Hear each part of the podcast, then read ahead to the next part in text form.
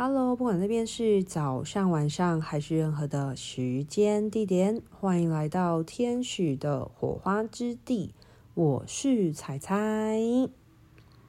今天呢，想要记录分享的是我在上周末在台北教天使灵气进阶课程的过程呢，来自天使的教导跟传讯。那上一周，呃，教进阶的时候。前来引领整个课程走向的天使是大天使艾瑟瑞尔。那这不是我第一次跟大天使艾瑟瑞尔嗯合作带领整个天使灵气工作坊了。不过我嗯应该这么讲，每一次艾瑟瑞尔的传讯呢，都会让我觉得。非常的受教，然后有很深刻的领悟跟收获。那在上一次上课的时候，艾瑟瑞尔呃，他教导传讯了些什么内容？简单来说，就是我觉得艾瑟瑞尔在教大家人情世故，诶，就非常有趣吧。既然是一个呃。天使来教导大家人情世故，那为什么会这么讲呢？是因为，嗯、我觉得某部分其实艾瑟瑞尔讲的概念都会有一点哲学的感觉，因为毕竟艾瑟瑞尔他是一个掌管生与死的这种起始与终结回圈的一个天使。那艾瑟尔他在。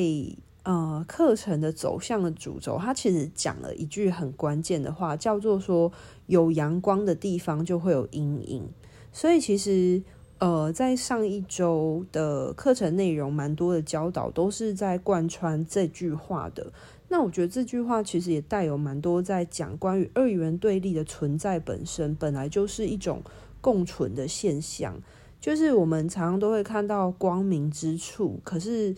要怎样才有光明之处呢？必定要有黑暗来衬托嘛。所以很多时候，大家所看见的一些二元对立的表象呢，其实都只是为了要彰显这个宇宙有很多呃两端的面向这样子。那为什么会说艾瑟瑞尔仿佛在教大家人情世故？我觉得很神奇，就是呃。艾瑟瑞这次让我看见能量走向是一个很像是夜空中的那种星辰点点的样子，可是它是一个呃很像是螺旋形的一个漩涡状的能量状态，可是它的底色其实主要是那种呃人们抬头望向星空的时候的那种黑夜的感觉，就是常讲的那个。就是黑夜布幔的那种感觉，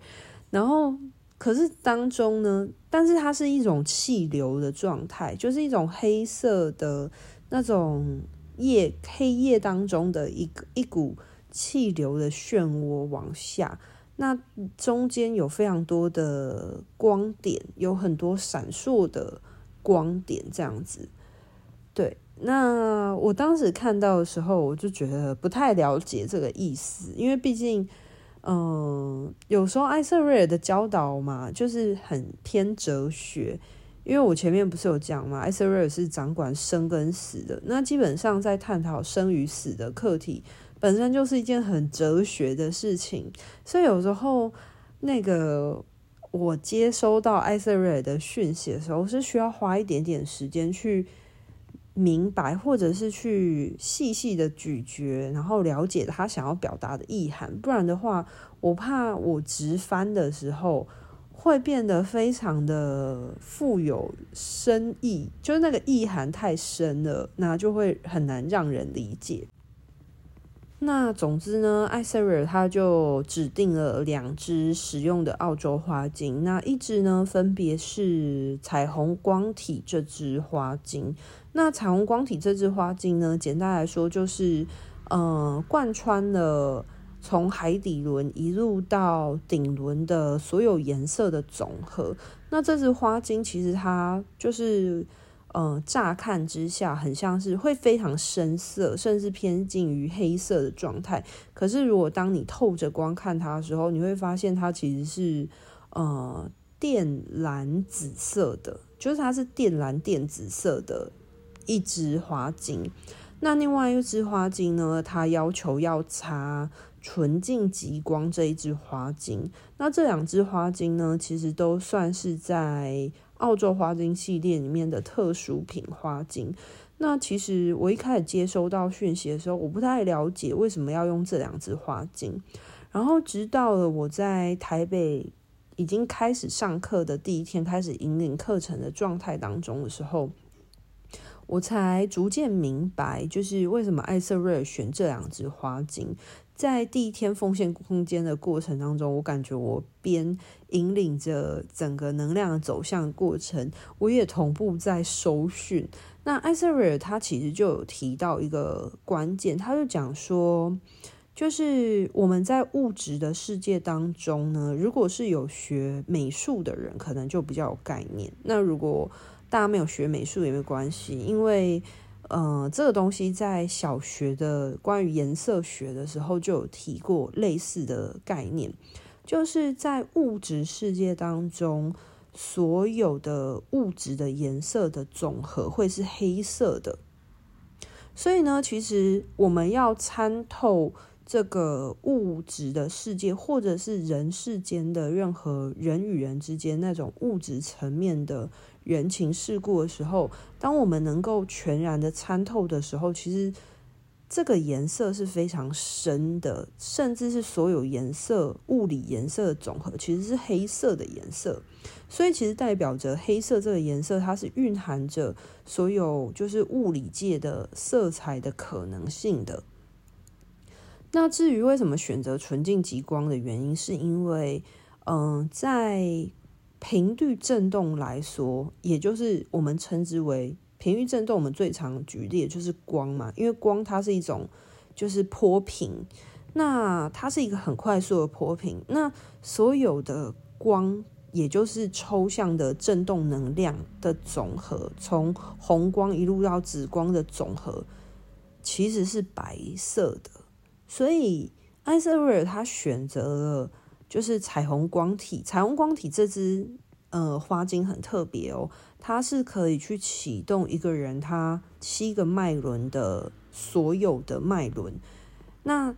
它是可以全方位的应用在所有的脉轮，包含一个人的能量场当中的，但是它的颜色却是很极尽黑色的那种。嗯，靛蓝紫色就是所谓的靛色的那种蓝紫色的状态。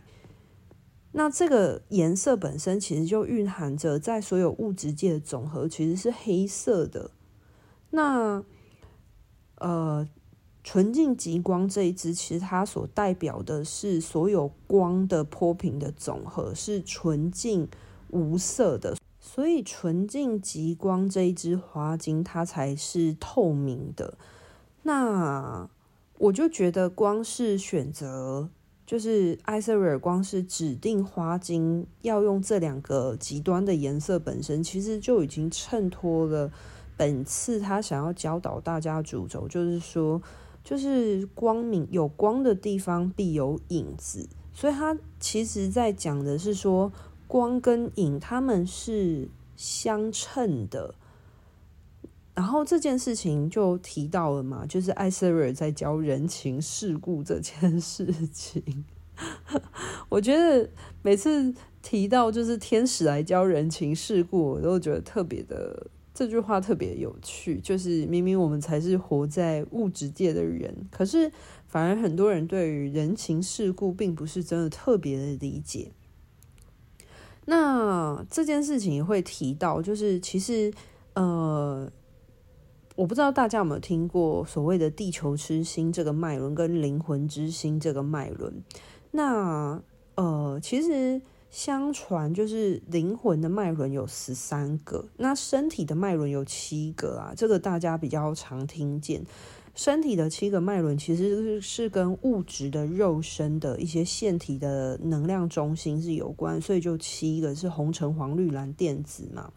那这部分我就不详述了。那至于灵魂的脉轮化，其实是有十三个。那至于呃，跟一个人的灵魂跟地球之间的串联，其实就是所谓的地球之心，在人体下方三十公分的部分有一个地球之心，其实它是跟地球串联在一起的。而地球之心它发挥的功能作用，就是把就是串联这个物质界，可是是把物质界当中的抽象能量作为一个人的呃灵性智慧的吸收养分。那地球之心，它其实就是黑色的，因为它其实是所有物理性的知识的总和。那灵魂之心呢，它其实也是所有光的总和，所以它其实是一个非常的纯净的状态。那有一些人也会称它是一种净白光，就是那种纯然的白光的光泽。所以我就觉得艾瑟瑞尔选这两支。嗯，花精就是也富有深意。那很大一个部分呢，当然除了在讲物理层面的能量跟所有光的波频震动这些最高频的能量震动的，就是像是七脉轮的抽象能量启动的时候的总和，就是所谓的白光的状态。那其实。这两者它是需要并存的，才可以让一个人在地球的生活是能够扎根、吸收养分，同时向上生长、开花结果、长出智慧的花朵、智慧的视角的关键。所以我，嗯，我记得上一次艾瑟瑞所教导的，好像也是在讲就是二元对立的事情。那这次艾瑟瑞尔所教导的二元对立，其实跟地球上的生活是息息相关的。他有讲到一句很关键的，是说，呃，我前面不是有紧扣住这次的主轴，是有光的地方就会有阴影嘛？所以很多时候我们在生活中，有时候可能会看见一些黑暗的面向性。可是，正是因为这些人性的黑暗的面向性呢，其实他们都可能蕴含着一些光的转机，又或者是，我觉得艾瑟瑞比较像是要提醒大家说，如果你在生活中，呃，无论是人事物，或者是任何的情境当中，你看见了一些让你感觉到灰心的，或者是很险恶的事情，但是都不要忘记了，就是。嗯、呃，就是因为在这样环境当中，更显得一些呃非常的自制的，或者是非常的嗯、呃、无私的这些力量，它是非常可贵，如同在黑夜当中的那些曙光一样，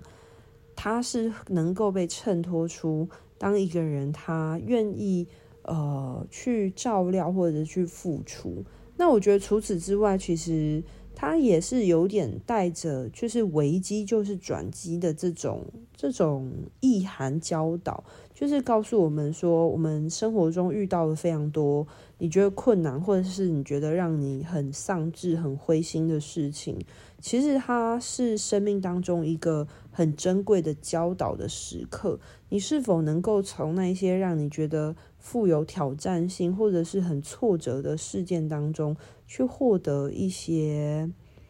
呃生命宝贵的学习，或者是一些经验的成长？对，这个都是非常的在这种二元对立的情境当中才能够获得的。所以艾瑟瑞尔他所教导的讯息是这种状态，就是我觉得我在传讯的时候，就是觉得没有非常好去，没有很好的能够去翻译或表达。但是最终艾瑟瑞尔跟我讲的那一句关键话，就是简单来说，就是有光的地方就会有影子。那刚刚讲到一个面向是遇到挫折的时候要。嗯，知道说他可能对生命来说是一个成长的契机嘛，但是艾瑟瑞尔也有教导跟提醒到一个面向，就是有时候我们就是希望自己活成一个非常的正向或富有希望感的人的同时，那我们能不能先去接纳自己的黑暗面？因为一个人只有能够去接纳自己的黑暗面，像是我们活在地球，我们必须为了生存，我们可能难免会有一些需要自我保护，或者是将一些资源去，嗯、呃，先照料好自己的这种。有一些人可能会觉得相对来说是比较自私的面相，可是我觉得这些自私的面相其实并不是真的的自私，而是。在有限的资源的状态当中，你必须要去维持你物物质的肉身的生存的时候，其实本来就需要一股保护的力量，把这些能量先照顾好自己，才有可能有力量去照顾别人。所以艾瑟瑞尔他也就是他讲的那一句：“有光的地方就会有阴影”，不仅是提醒光跟影是相互。同在的的状态，不仅是鼓励大家遇到挫折的时候，嗯、要去相信，有可能它是一个生命成长的契机的同时，他也在提醒了大家，就是说，如果我们需要去提升自己的同时，我们能不能够先去接纳自己的阴影面？因为每个人一定会有阴影面，这个世界是不可能存在着全然向光性的人。我所谓的向光性，就是说完全光性，没有任何影子的人，这是不可能的事情。所以艾瑟瑞有一点点像在提醒我们大家说，如果我们要活出自己内在的光的时候，或者是你想要去成为一个充满着光芒、充满着光照耀眼的人的时候，其实很大一个部分是，呃，你能不能先去接纳你。自己心中也有你的阴影面，如果你能够接纳你的阴影面的时候，你才有可能，你的内心它才会衬托出你的光，然后去让你的光得以发扬光大。就这个很有趣。除此之外呢，第三个面向，我觉得是跟第二个相呼应的，就是如果一个人可以接纳自己。就是是有阴影面的，才有可能衬托出光性的时候，那你能不能就是用这样的方式去看待世间万物？因为自己会有阴影面嘛，那其实在这个人世间，任何的世间万物，不管是别人或者是任何的事情，都也会有他自己的阴影面。那如果我们能够去接纳光跟影是同同步存在的时候，当我们有时候看见呃这个世界当中的恶的那一面的时候，其实我们会知道这个人他不是天生就是恶的，这个恶一定是其来有自的，一定是某一些原因，然后一定是光照在他身上而形成阴影嘛。所以其实这个人他一定不是纯然的恶。他势必，呃，有其原因才会让人们只看见他的阴影面相。但是事实上呢，呃，我觉得这件事情就让我特别想到一部台剧，叫做《我们与恶的距离》。那这部影集我就不特别讲了。不过里面其实一直在探讨，就是说我们常常在讲社会当中的那些善与恶的面相性。当指责的别人的恶的时候，或者是去归纳一个人是坏人的时候，其实这个人他一定也有他人性光辉的地方，他不纯然是一个生下来就是一个全然恶的人。所以，我们能不能以一个较为就是嗯、接纳这种善与恶的同在融合在一起的这种二元，呃，应该说。这个世界确实有可能是呃存在着二元对立的，但是与其去分辨它是恶或善，或者是黑或白的面向，而是我们能不能以一个更宏观的角度去接纳，就是善与恶、黑与白，他们其实是并存同在的状态，而不是只是去分化成其中一个部分而已。那我觉得这是艾瑟瑞尔在上周的教导里面所提及到的。那为什么我觉得每次艾瑟瑞尔的传讯都让我学习很多，然后并且觉得很值得记录下来？因为当然我相信很多天使的传讯也都很重要，其实是很激励人心的啊，或者是非常的提醒大家一些事情的。可是我觉得每次艾瑟瑞尔提到，因为毕竟他是一个就是生与死嘛，我前面有讲到了，或者是一些掌管其实与终结回圈这种非常的两端，可是又是同步的的这种能量的天使，所以我觉得有时候艾瑟瑞尔讲的的话，其实是这个世代的人们很需要的话，就是当大家只是一昧的去分割善跟分割恶的时候。可是，其实这些东西它本来就是并存着的。这个世界真的没有绝对的善跟绝对的恶，因为有光的地方本来就有影子。就是艾瑟瑞尔他用一句很简单的话，然后再提醒了好多好多面向。就是我刚刚有讲到前面三个部分嘛，第一个部分就是。所有物质层面的通透，一个人能够通透所有物质面向的时候，他势必会看见恶的地方。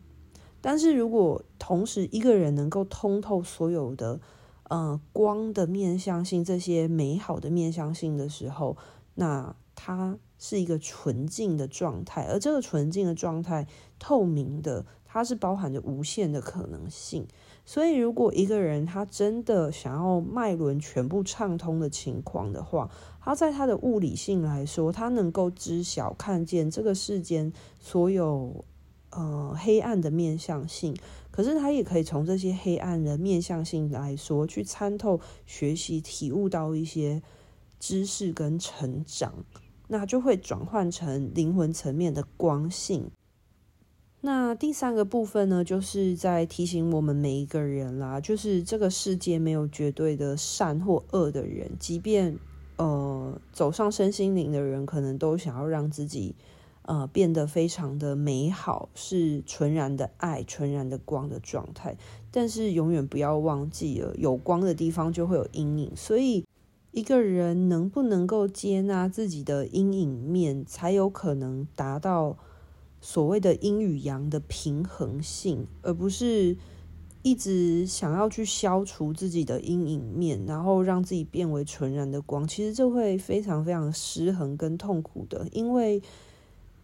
因为光跟影本来就是共存的，你要纯然的去除自己的影子，这是不可能的事情。那第三点就是我总结一下的第三点就是。呃，如果你能够接纳自己的光跟影的话，那你是否也能够带着光与影共存的状态来看待世间万物的时候，其实一个人他的同理心跟呃试着理解还有善待这个世界万物的心情，其实自然而然就会浮现了。我们并没有办法用纯然的这个人是好人或坏人来定义一个人，我们只可能尽可能的去看见。它光与影的各个面向性，又或者是它的比重，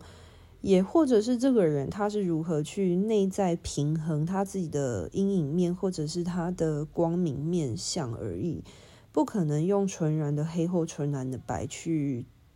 定义一个人，又或者说这个宇宙本来就不是纯然的黑或纯然的白所创造出来的。所有的万物本来就是一种混合性的能量，或者是混合性的物质状态。那既然在物理性来说，每个人都是一个混合体，那在光性来说，其实本来每个人就会有内在的阴性与阳性面向了。好，以上的话呢，就是来自于大天使艾瑟瑞尔的教导跟传讯的内容。那在上一次上课呢，也有发生一件有趣的插曲，嗯，我觉得在这边也同步的提醒大家跟宣布这个消息吧。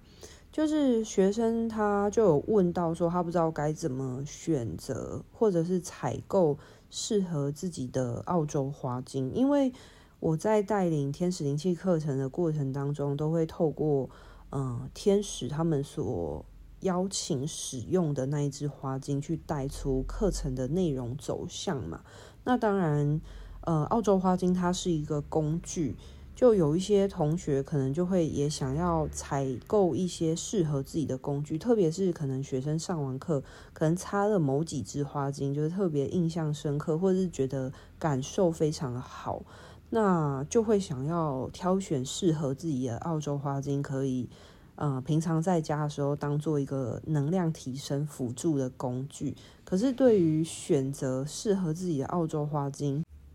有点不知道该怎么挑选。所以我觉得天使王国真的都有听到大家的声音，诶，就是。嗯、呃，我去年年底的时候，其实有办那个澳洲花精的体验工作坊嘛。那用意就是为了要让对于花精有兴趣的人，或者是对于呃挑选合适自己的花精是有困惑，或者是有困难的人，或者是有一些选择障碍的人，呃，实际的去有脉络、有系统的擦拭澳洲花精的过程当中。就会帮助大家去评估、思考，说哪一支花精擦起来的感觉是，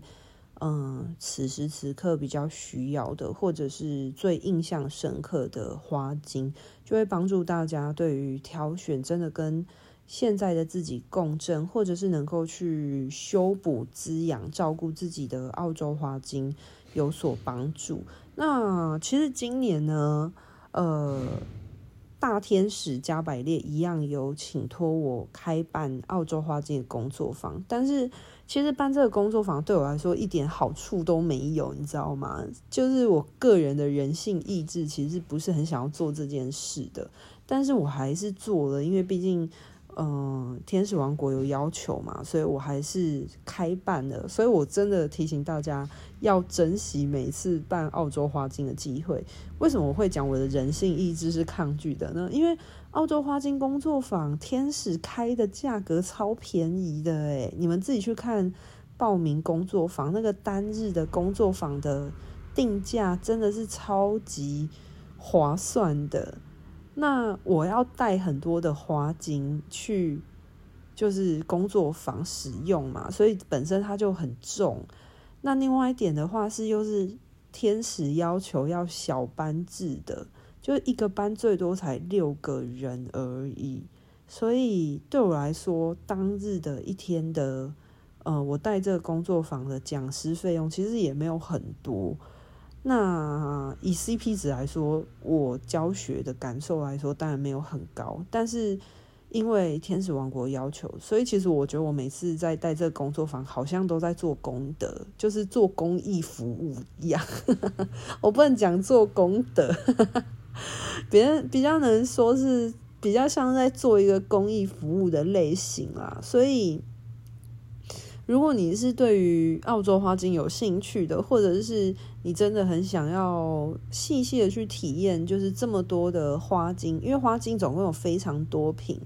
那如果你想要细细的去知道究竟哪一瓶是最适合此时此刻你的话，不妨可以把握这个机会，那就可以私讯天使火花自己的粉专来索取报名表喽。